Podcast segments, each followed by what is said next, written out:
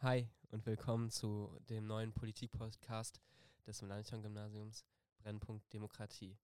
Ich bin Elian Bayer aus der 12. und mit mir in diesem Podcast sind Äh, Fatima Manhi, ich bin auch aus der 12. und Amelie Lange aus der 10.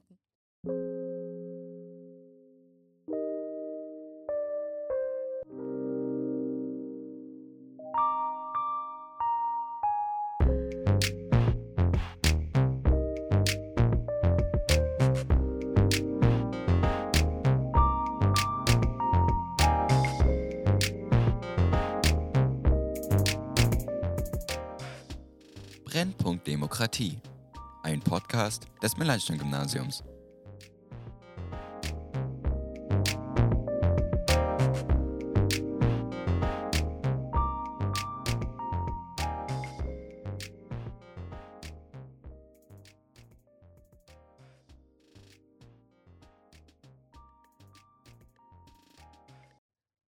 Okay, Fatima, möchtest du uns erklären, warum unser Podcast Brennpunkt Demokratie heißt? Sehr gerne. Also, ähm, wie wir bestimmt alle aus den Nachrichten mal hören, äh, gibt es in der Demokratie immer mal wieder gewisse Brennpunkte und über die wollen wir halt in diesem Podcast sprechen und diese auch ein bisschen genauer beleuchten.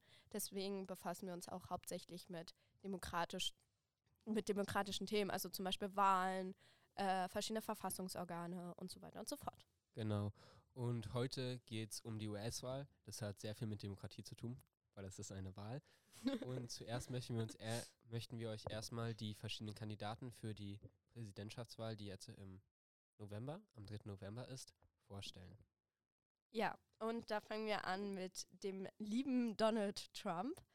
Also bestimmt habt ihr alle schon mal diesen Namen gehört. Donald Trump ist eine sehr polarisierende Figur in der äh, äh, ja, Politik äh, Amerikas. Also äh, ja, was kann man so zu Donald Trump sagen? Er ist äh, Mitglied der Republikaner. Das ist eine eher konservativ, rechte, teilweise auch rechtsextrem ausgerichtete Partei in Amerika. Also es ist wirklich eine sehr große Partei, die halt auch verschiedene Spektren mit abdeckt. Und ähm, Donald Trump äh, ist halt aufgefallen durch seinen Slogan America First. Ähm, ja, oder Make America Great Again. Und ja, er befasst sich hauptsächlich mit wirtschaftlichen Themen. Donald Trumps ähm, politische Agenda. Äh, ja, okay. Nochmal von vorn. also sein Hauptziel ist die Errichtung einer Mauer, um äh, Mexikaner darin zu hindern, äh, in die USA zu gelangen. Also er ist eher kritisch, wenn es um Immigration geht. Ja, äh, die Mauer steht aber immer noch nicht. Also ist halt auch ein bisschen fragwürdig, inwiefern er seine Wahlziele umsetzt. Ja, ist ein Zaun. Der ist nicht mal an der ganzen Grenze. Ja, ähm, außerdem ist er aufgefallen durch mehrere Handelsstreitigkeiten, unter anderem mit China und der EU. Und er versucht eben äh, dadurch die äh, ja, Wirtschaft der USA stärker zu machen, indem er einfach andere Produkte nicht mehr in die USA lässt. Ähm, ist halt auch immer so die Frage, inwiefern man einen Handelskrieg provozieren möchte, was er halt auch gemacht hat. Okay, kommen wir nun zum anderen Kandidaten. Joe Biden, äh, der Kandidat der Demokraten. Er war schon mal Vizepräsident, als Obama Präsident war. Und so seine Ziele, wenn er gewählt werden sollte, sind vor allem den Mindestlohn, ich glaube sogar fast zu verdoppeln auf 15 Dollar. Dann ähm, Obamacare auszubauen, also das, was Obama eingeführt hat, die Gesundheits, äh, äh, Gesundheits, äh, Krankenkassen, ähnliches System sozusagen aus den USA zu verbessern. Dann setzt er sich auch äh, für Black Lives Matter ein. Dazu werden wir später nochmal etwas sagen. Und er hat sich in der Corona-Krise ganz klar dafür ausgesprochen, dass man sich an die Sachen halten sollte, wie zum Beispiel im eigenen Haus bleiben und Masken tragen, was man bei Trump nicht ganz so sagen konnte. Ähm, ich möchte nur noch mal erwähnen, dass Trump jetzt auch Corona hat. Und äh, ja. Das Weiße Haus Eilmeldung- offizieller Corona-Hotspot ist. Ja, weil er halt keine Maske trägt. Und ähm, Joe Biden will trotz Corona Migration zulassen und nicht die Grenzen dicht machen, weil er nicht der Meinung ist, dass man dadurch den Coronavirus abwenden kann, sozusagen. Alles klar. Ähm, ich möchte nochmal, äh, weil du gerade von Obamacare gesprochen hast, ähm, Trump lehnt Obamacare grundsätzlich ab und möchte sie halt durch ein besseres System ersetzen, aber er hat sich da jetzt auch noch nicht konkret dazu geäußert, was das für ihn bedeutet. Okay. Dazu kommen wir auch später nochmal, nämlich während der Debatte, also der TV-Debatte zwischen den beiden. Ich erkläre euch vorher nochmal kurz das Wahlsystem der USA. Also, ähm, die USA ist praktisch ein Zwei-Parteien-System zwischen Demokraten und Republikanern. Es gibt auch andere Parteien, aber die werden halt kaum gewählt, weil sie, weil niemand daran glaubt, dass sie die nötige Mehrheit bekommen. Und ähm, das Wahlsystem funktioniert so, dass in den einzelnen Staaten es Vorwahlen gibt für den jeweiligen Kandidaten, Präsidentschaftskandidaten der Republik Republikaner und der Demokraten. Und dann geht es in die richtige Wahl. Und da ist es so, dass jeder, äh, jeder Staat für sich wählt. Und ähm, wer einen Staat gewinnt, kriegt alle Wahlmänner dieses Staates. Und die Wahlmänner stimmen am Ende dafür ab, äh, wer Präsident wird oder Präsidentin. Deswegen hat Hillary Clinton auch 2016 mehr Stimmen insgesamt bekommen als Donald Trump, weil Donald Trump halt wichtigere Staaten gewonnen hat, wurde er am Ende Präsident. Ja, gut. Ähm, das letzte wichtige Ereignis in der Präsidentschaftswahl war die TV-Debatte zwischen Joe Biden und Donald Trump am 29. September. Und darauf würden wir jetzt gerne ein, ein wenig eingehen. Und zwar ist es eigentlich aus meiner Sicht ein kompletter Reinfall geworden. Also ähm, ja. es gab kaum ordentliche Redekultur. Vor allen Dingen Donald Trump hat Joe Biden unterbrochen. Die Themen wurden auch nicht so ausführlich beleuchtet.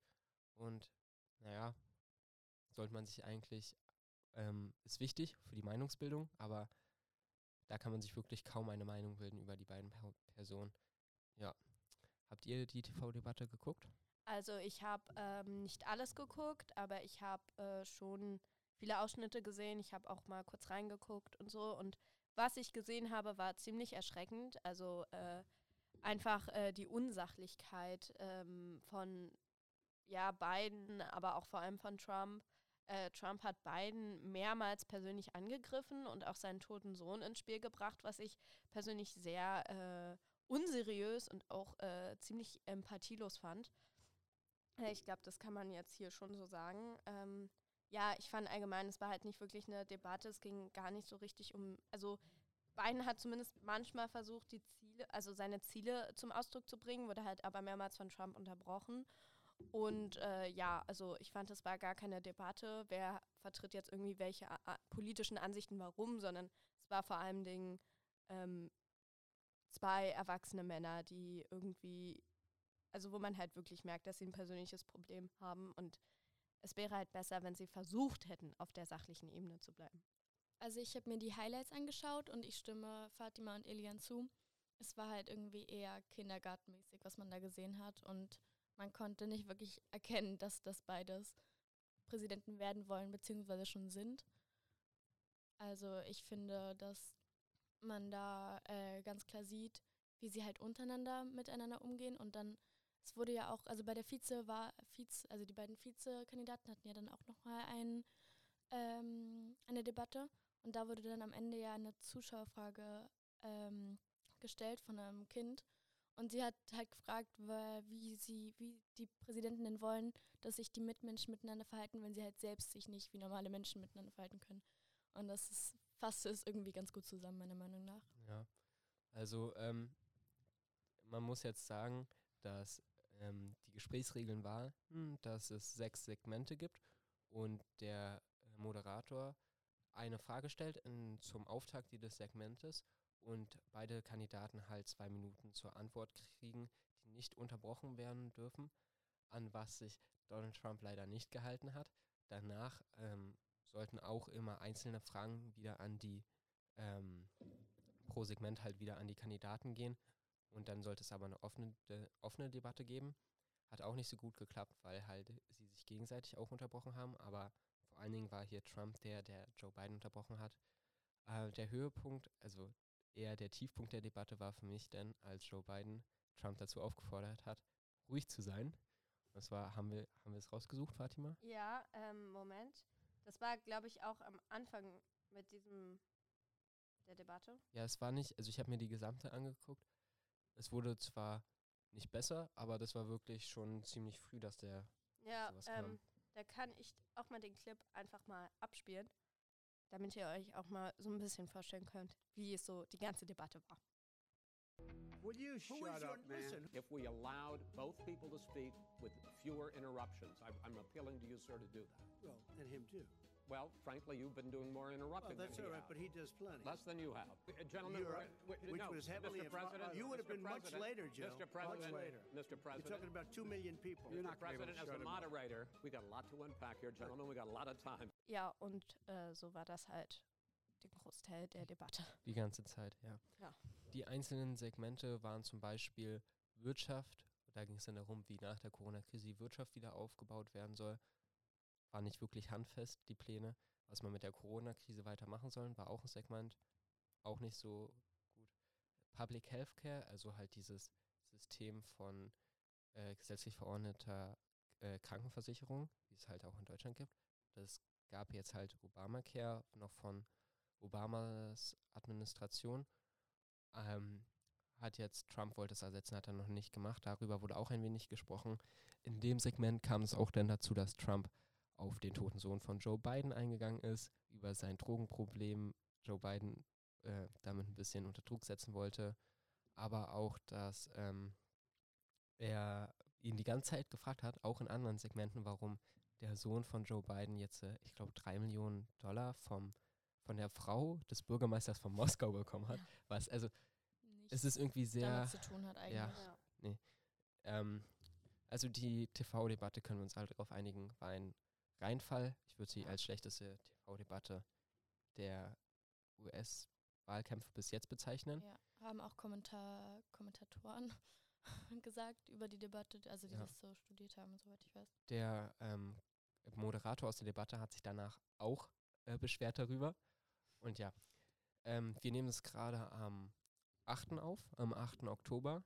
Und gestern war, glaube ich, das TV-Duell zwischen den Vizekandidaten. Äh, und zwar zwischen Kamala Harris und Mike Pence.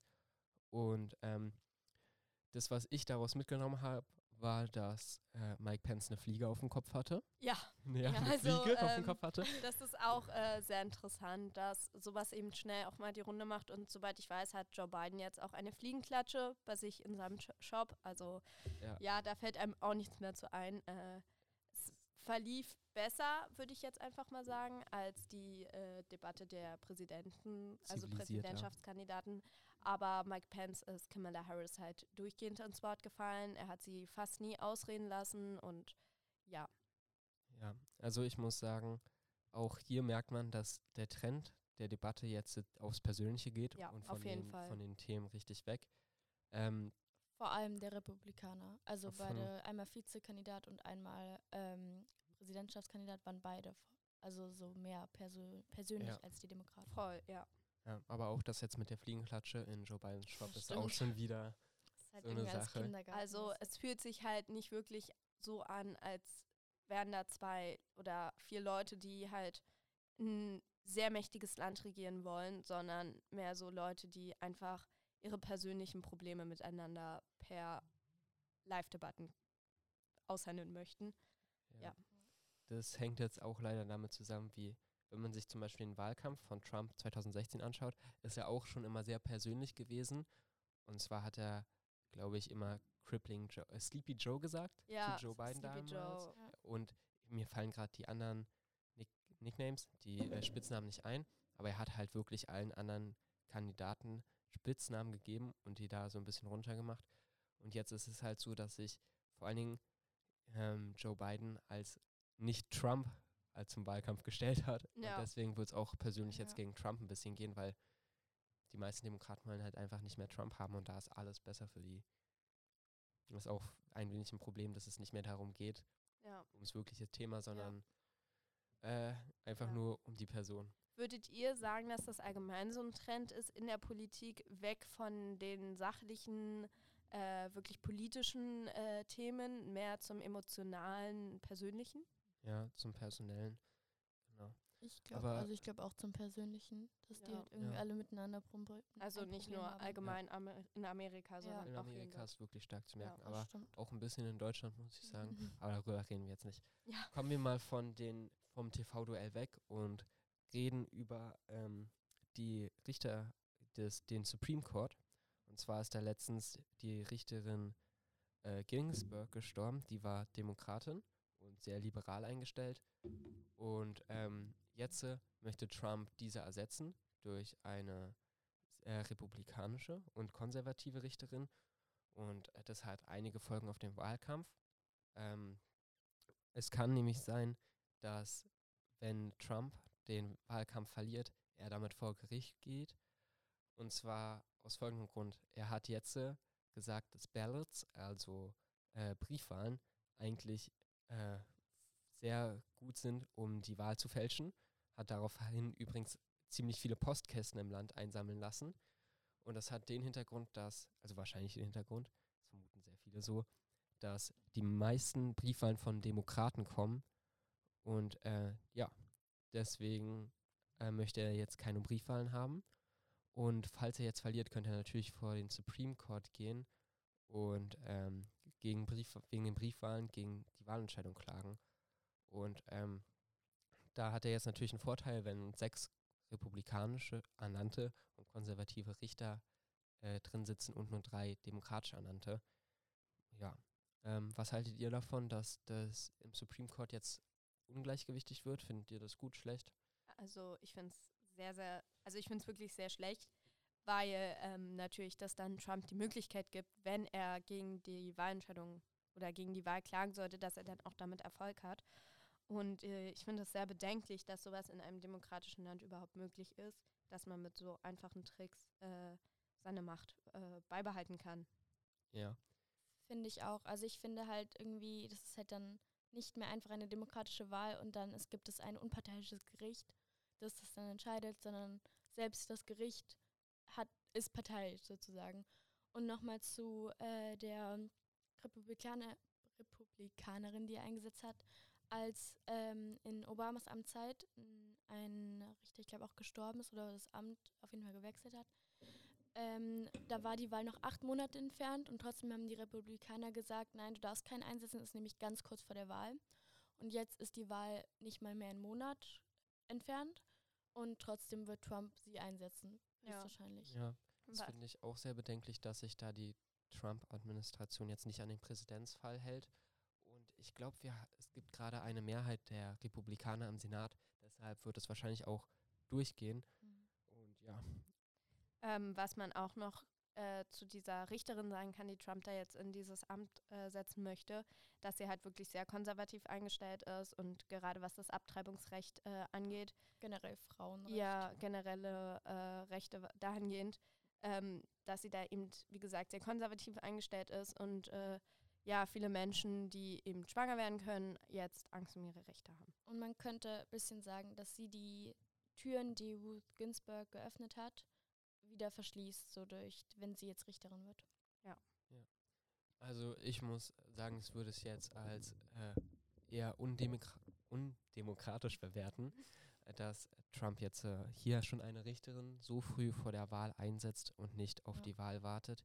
Was man jetzt, äh, ähm, was die äh, Demokraten jetzt für eine Möglichkeit hätten, würden sie die Präsidentschaftswahl gewinnen und auch die Mehrheit im Senat kriegen, ist halt, dass sie das Aufstocken des Gerichts, dass es jetzt nicht mehr von neun Richtern zum Beispiel auf, sagen wir, 15 Richter oder 13 Richter oder so erhöht wird und sie diese neun Richter dann mit Demokraten besetzen und damit dann wieder die Mehrheit hatten, hätten.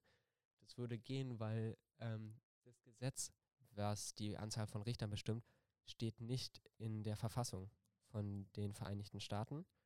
Aber ich muss auch hier sagen, ich finde das höchst problematisch, ähm, äh, weil das einfach nicht demokratisch mehr, wenn man einfach ähm, der Exekutive die Macht über die Judikative geben Ja. würde.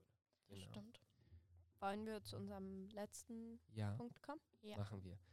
Gut, also wichtig während der ähm, Wahl jetzt ist auch Black Lives Matter. Große Proteste gab es dazu in der USA, auch hier in Deutschland, vor allen Dingen in Berlin. Ähm, ich denke nicht, dass wir euch wirklich erklären müssen, was, wofür die Bewegung steht. Ist gegen Polizeigewalt, gegen rassistisch motivierte Polizeigewalt und gegen Diskriminierung von ähm, Persons of Colors.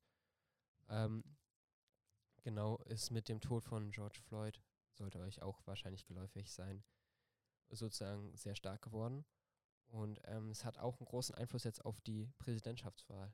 Ja, und äh, der Polizist, der George Floyd äh, ermordet hat, Derek Chauvin, ist äh, frei äh, seit neuestem. Das ist äh, eine sehr aktuelle News.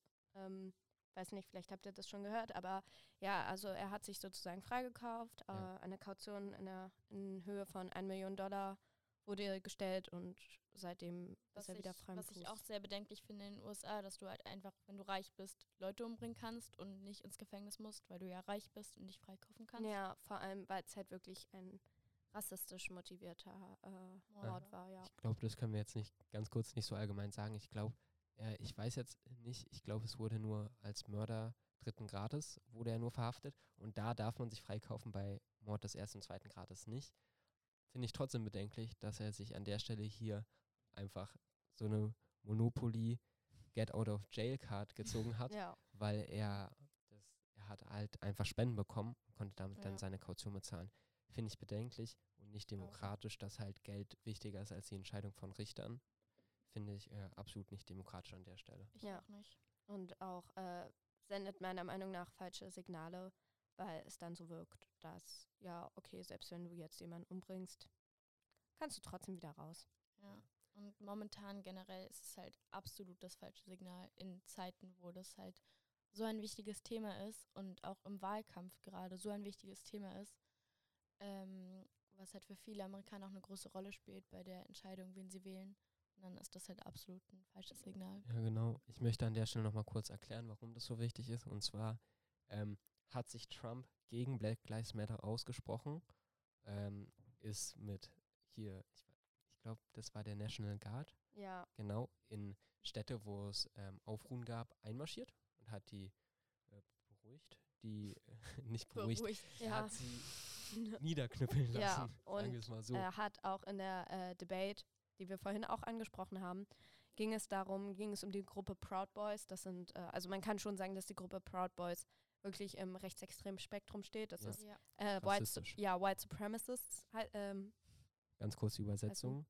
Äh, die wollen, dass die weiße Rasse sozusagen in deren Augen ähm, die Erde regiert. ja, genau. Und äh, er wurde von dem Interviewer gebeten, die eben abzulehnen und zu sagen, ich stehe dagegen und er hat das nicht gemacht. Und äh, Er zu denen gehört, meiner Meinung nach, aber Ja. Ja. Und äh, ja, und das zeigt eben auch, dass äh, ja, also es ist schwierig und zeigt meiner Meinung nach, dass Donald Trump sich überhaupt nicht mit diesem Thema befasst und möglicherweise sogar selber rassistische Tendenzen zeigt. auch in Tweets zu dem Zeitpunkt hat er, da war ja auch die Corona-Krise noch aktueller als momentan, weil ja auch Social, ähm, dass halt die Leute zu Hause bleiben sollten und so. Da waren auch eher in den USA viele Proteste, dass Leute wieder zu ihrem Friseur gehen wollen. Und die Person hat er als nette Leute, die nur für ihr Recht demonstrieren und ähm, die ähm, Leute, die dafür demonstriert haben, dass Schwarze nicht umgebracht werden sollten, hat er äh, beleidigt in Ja. Tweets. Und bei diesen Menschen, die eben für ihre Frisur demonstriert haben, waren auch Menschen dabei, die Hakenkreuzfahnen dabei Ja. hatten. Aber ich glaube, das sprengt jetzt den Rahmen, wenn wir weiter Ja. darüber reden. Äh, was ich nochmal ganz kurz zu den Proud Boys sagen möchte, er hat danach übrigens gesagt, dass er anscheinend nicht wusste, ob dass sie rechtsextrem und rassistisch sind. Als Ob man das jetzt, äh, Ja. ob man das jetzt äh, glauben möchte, stelle ich mal so in den Raum. Jedenfalls können wir uns darauf einigen, dass ähm, Donald Trump Präsi äh, nicht. Da schneidest du bitte. äh, dass Donald Trump ähm, äh, Proteste gewalttätig niedergeschlagen hat, was nicht demokratisch ist, meiner Meinung nach. Man muss natürlich auch sagen, dass die Proteste auch schon gewalttätig wurden, aber auch friedliche Proteste wurden teilweise einfach beendet. Ähm, da gab es eine Doppelmoral halt zu den Freiheitsprotesten, Anti-Corona-Protesten. Finde ich nicht in Ordnung. Ich Das ist nicht. antidemokratisch. Auf jeden Fall. Und das hört sich, wie ihr jetzt vielleicht schon raushört, ähm, sowohl bei der ähm, ne, sowohl bei der Richterwahl als auch jetzt bei Black Lives Matter sehen wir es so, dass Donald Trump sehr antidemokratisch vorgeht. Und ja, deswegen reden wir auch jetzt darüber, über die US-Wahl und stellen es als Brennpunkt der Demokratie in den Raum. Genau. Ähm, wir würden jetzt aber auch eigentlich gern zum Abschluss kommen, denke ich mal. Und zum Abschluss würde ich euch Folgendes fragen. Wie denkt ihr, wird die Wahl ausgehen? Und was wird nach der Wahl passieren? Also ich denke, dass, ähm, also ich hoffe mehr oder weniger eigentlich, dass Biden gewählt wird. Aber ich denke nicht, dass Trump das anerkennen wird. Und dadurch habe ich halt Angst, dass es zu einer Art Bürgerkrieg kommen wird, weil er halt einfach sagen wird, nö, Wahlbetrug, ich nimm, nimm das vor, vors Gericht. Ähm, und dann wird er halt wahrscheinlich Recht bekommen und wieder gewählt werden, mehr oder weniger äh, demokratisch. Und das wird aber halt sehr starke Unruhen ähm, hervorrufen und nicht demokratisch sein.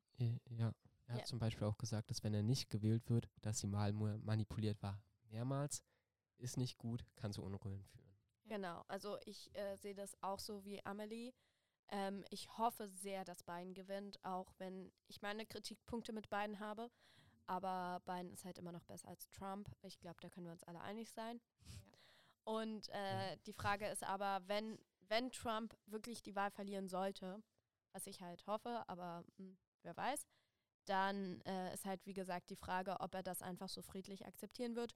Und die Antwort darauf lautet wahrscheinlich nein. Und deswegen wird die Lage in der USA weiterhin sehr spannend und auch sehr gefährlich bleiben. Ja. Ähm, da ganz kurz dazu, in der Debatte hat ihn der Moderator auch gefragt, ob er friedlich das Wahlergebnis akzeptieren wird. Hat er einfach gesagt, we will see, wir werden sehen. Hm, hört sich nicht danach an. Ähm, ich muss tatsächlich jetzt sagen, dass ich eher pessimistisch bin und sage, Trump wird nochmal gewinnen. Aus mehreren Gründen. Zum Beispiel, dass die meisten Präsidenten in der USA für zwei Amtszeiten gewählt werden. Also bei Trump könnte es jetzt auch so sein dass noch sehr viele Leute jetzt hinter Trump stehen und dass viele Leute auch Joe Biden als, obwohl er nur drei Jahre älter als Trump ist, als ziemlich gebrechlich und alt ansehen und niemand jetzt vor allen Dingen während so einer Krise als Präsidenten haben möchten. Ähm, ja, äh, deswegen würde ich jetzt äh, einfach mal vermuten, dass Donald Trump leider nochmal, also für mich leider noch einmal gewinnen wird. Gut.